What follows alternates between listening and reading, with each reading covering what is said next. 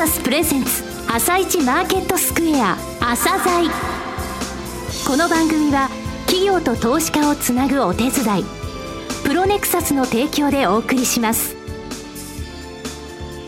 皆さんおはようございます。アシスタントの長野静香です。それでは早速 MCP 投資顧問ファンドマネージャーの井上哲夫さんと番組を進めてまいります。井上さん今年もよろしくお願いします。よろしくお願いします。明けましておめでとうございます。おめでとうございますさて早速なんですが7日のニューヨーク株式市場でダウ工業株30種平均は前の日に比べ105ドル84セント高の1万6530ドル94セントで終了しています。またナスダック総合指数は39.500ポイント高の4153.181で終了しています。朝方に発表されました。2013年11月の米貿易赤字が市場予想より小さく輸出が増加したこともありニューヨーク株式相場は反発したようですね。そうですね。あの昨年末の放送のところでね、はい、えー、テクニカルが非常にあの有効な年でしたと。アメリカにつきましても、えー、大体1万6550ドルとか、えー、そこら辺超えてくるとまた一旦テクニカル的には過熱感があるというふうに申し上げましたけれども、はい、やっぱり年末のところでそこを達成して年初落ちて、えー、またあのちょっとおしめ買いというのも入ったという感じですかね、えー、依然として米国そして日本もそうなんですがテクニカルの分析が有効だという状況が続いてますので後半部分、えー、日本株のそのテクニカルと需給のところを申し上げようと思います。はい後半もよろしくお願いします。続いては朝鮮今日の一社です。井上哲夫今日のストラテジー。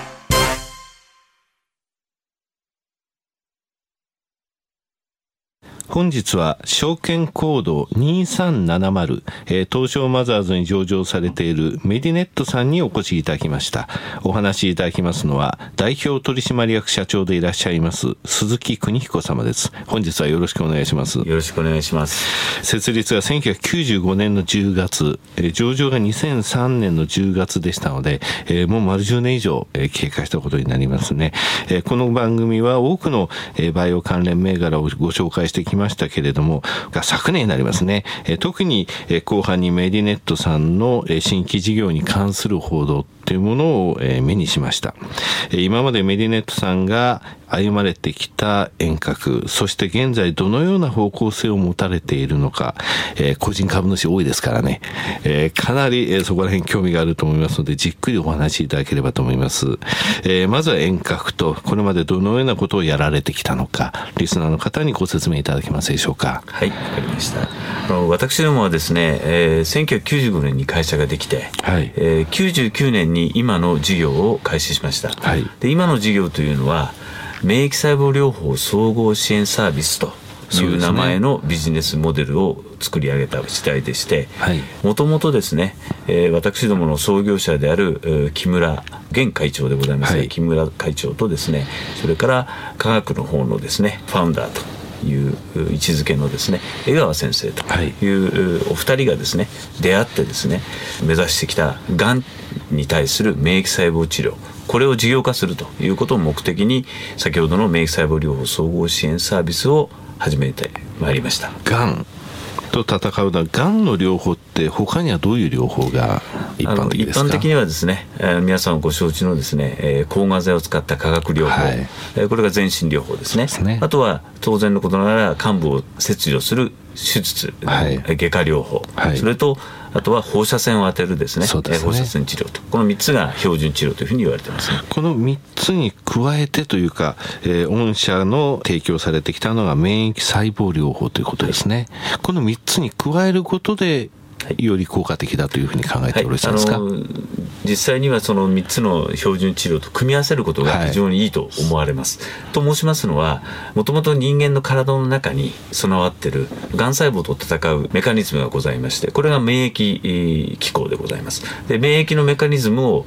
強化するということでもともとあるものをさらに強くするという形で他の治療と組み合わせることによってさらに良い治療結果が期待できるということだと思います。この免疫細胞というのは自分自身のものなんですね。はい、その患者さん自身のものを培養して、はい、繁殖して、その体に戻すという、はい、そういった考え方でよろしいですか？その通りですね。はい、そうですよね。がんってもともとあの、実はあの、ちっちゃい時からできてるんですよね、毎年。だそれをあの、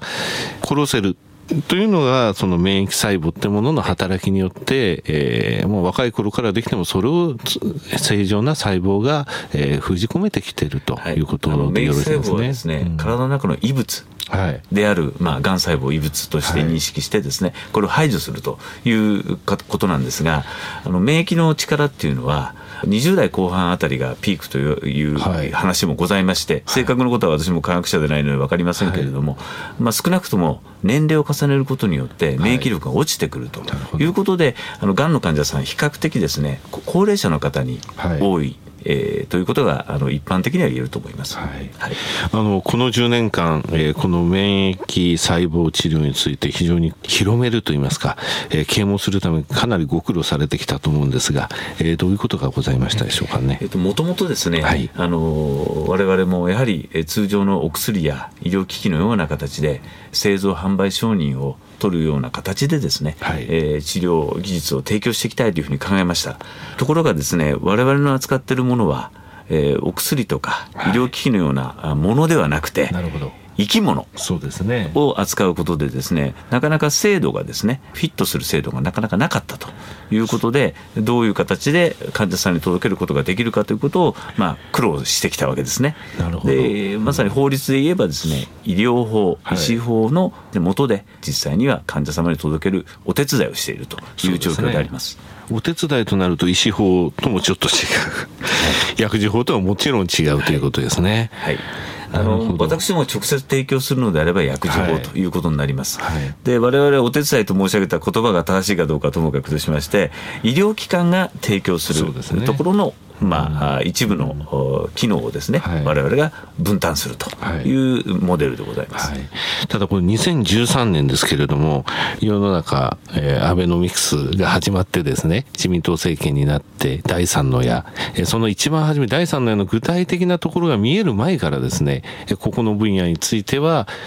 もう強烈にプッシュするぞということを言われてましたね。風はあのかなり、えー、追い風になってきたと思うんですが昨年どういうことがあったかということ教えていただけますか？昨年の4月の、はい、にですね通常国会だったと思いますけどこちらの方であの議員立法でですね、はい、再生医療を促進していく法律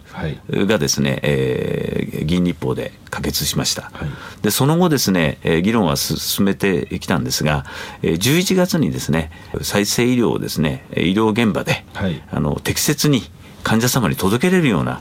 法的枠組みを作ろうという動きがありまして、これが再生医療新法と呼ばれておりますけれども、こちらが可決され、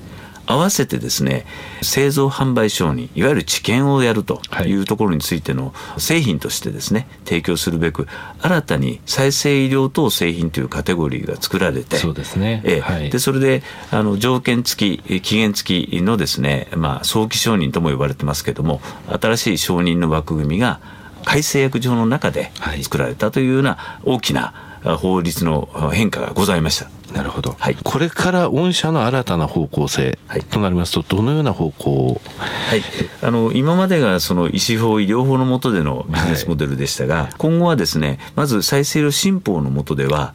いろいろな再生医療のに関わる細胞培養という分野ですね、はい、まあ、あるいは細胞加工というところですが、こちらをですね一手に何でも引き受けようということで製造あるいは細胞加工業という形のですねビジネスモデルを一つ作りたいというふうに思っております。加工業として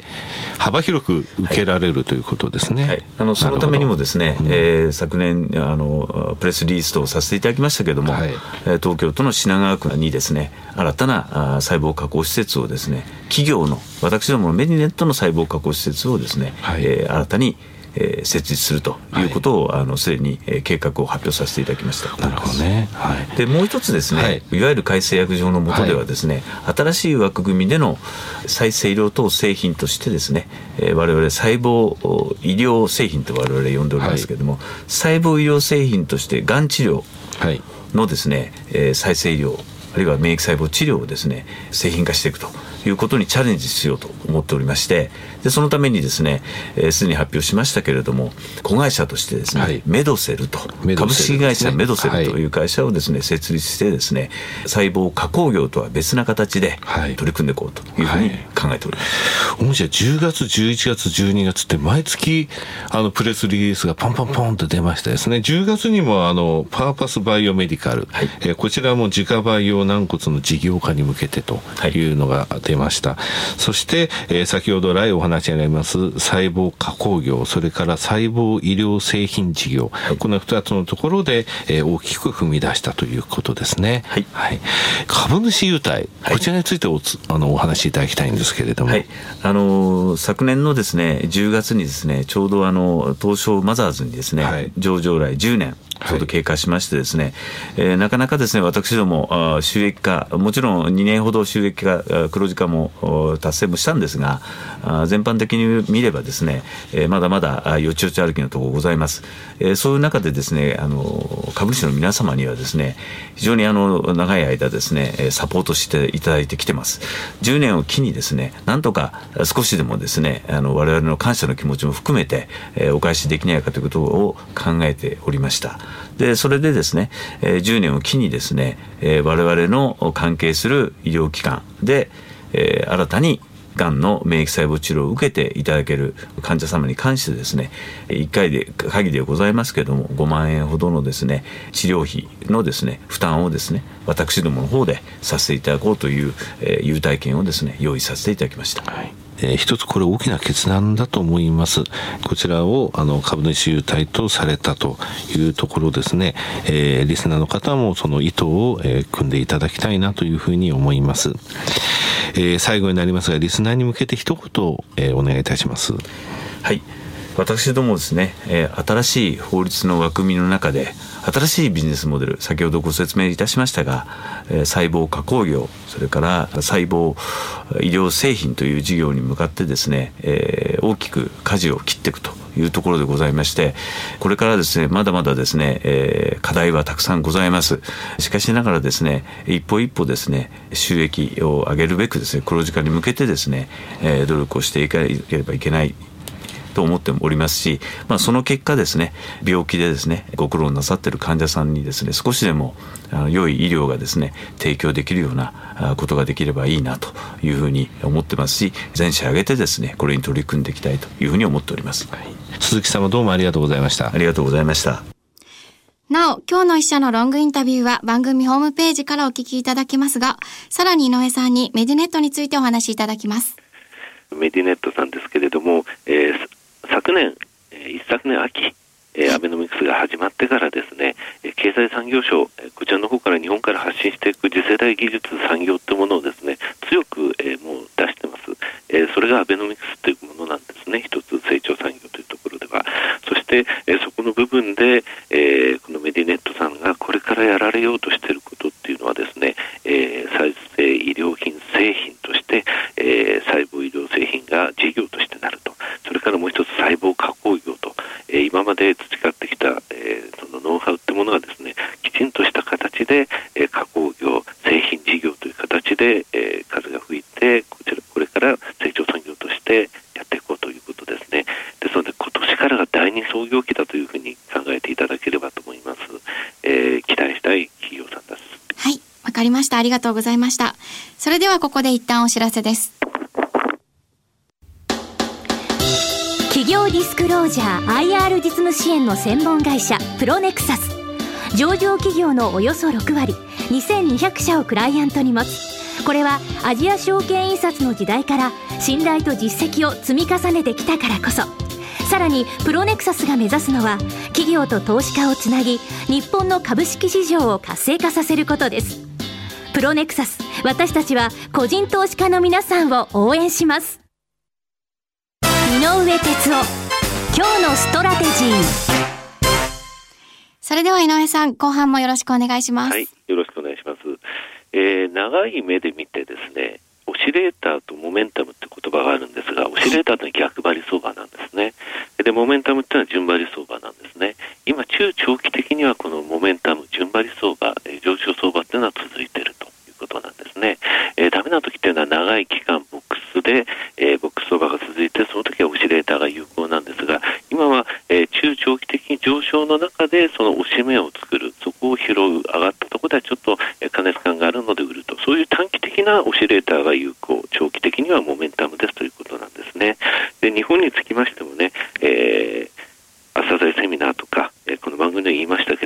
2月は S q までが危険な時間帯と言ってましたが、えその、え金曜日の S q 終わって火曜日から9連投して、え昨年終わったんですね、え25日移動平均も4.14%までいってたと。いうことで、えー、年初はですねアメリカの方の下げ連動するような形で2日とも、えー、下げるという形になりましたけれども、えー、今年もやはりキーワードは2